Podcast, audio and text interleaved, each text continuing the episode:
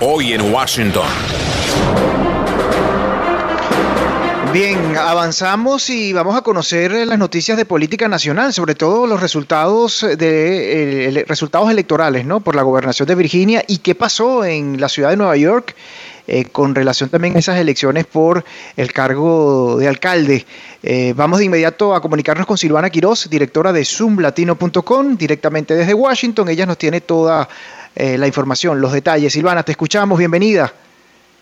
Un gusto estar contigo, Luis Alfonso. Así es, con bastante información desde aquí, desde Virginia. Y pues bien, te dije, era un día eh, significativo el día de ayer que podía marcar el termómetro de lo que serían las elecciones para presidente, eh, pues aquí muy pronto, el 2024. Te cuento que a las 12 y 30 eh, más o menos se proyectó como ganador a, Glenn a Junkin, quien es el republicano que candidató por primera vez tiene 54 años y hoy ya definitivamente ha sido confirmado como el nuevo gobernador de Virginia. Te cuento que él ha asegurado su victoria eh, después de haber hecho eh, pues una campaña eh, en, lugares estratégicos en este estado.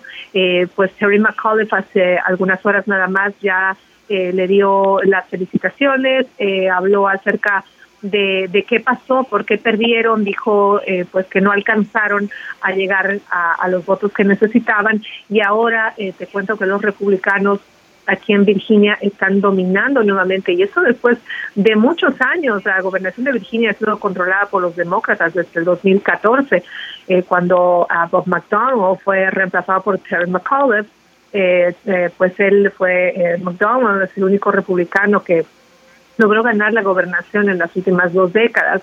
Eh, pues y ahora eh, volvemos, el Estado eh, se torna rojo nuevamente. Lugares estratégicos, los lugares rurales en Virginia coronaron a pues a Jenkins como el próximo gobernador. También te cuento que es histórica esta elección por, por dos razones también, razones positivas te cuento, porque los republicanos parecen que han barrido con otras elecciones estatales, como por ejemplo Winston Sears, quien es la eh, vicegobernadora, ya está, eh, pues ya está coronada como la vicegobernadora y también Jason Millares, que también eh, es delegado de Virginia Beach.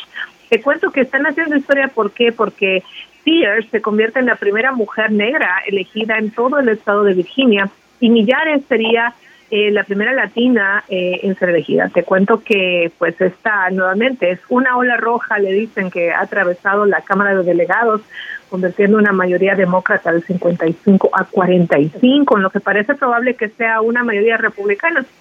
Así que mira, este, definitivamente han cambiado las cosas, eh, han sido fechas históricas, como te estaba diciendo, y no solamente en Virginia, sino también, pues te cuento que en Nueva York, como tú decías, ¿no? Eh, te cuento que la ciudad de Nueva York también tiene nuevo alcalde y estas contiendas que aparecen en la boleta, pues eh, el alcalde, eh, también estaba el controlador, el defensor público, miembros del Consejo Municipal, el, el, presidente del distrito también, pero te cuento que ahora, pues Eric Adams del Partido Demócrata eran los principales candidatos, ¿no? Para para la para la alcaldía y pues él se Eric Adams se corona como el nuevo alcalde de Nueva York. Así que eh, buenas noticias y noticias que algunos dejaron eh, un poco eh, sorprendidos aunque como lo decíamos ayer Luis Alfonso te cuento que no era mucho la diferencia que tenían en las encuestas eh, McAuliffe y,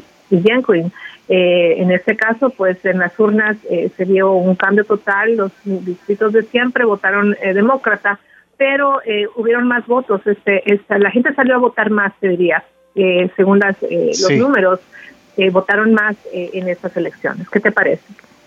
Sí, tremendo, Silvana. Bueno, vamos a hacerle seguimiento a todas estas informaciones y yo invito a nuestra audiencia a que visite zoomlatino.com donde van a encontrar esta y otras noticias y sobre todo van a seguir saliendo resultados electorales. Silvana, muchísimas gracias, un fuerte abrazo. Un gusto estar contigo, hasta la próxima.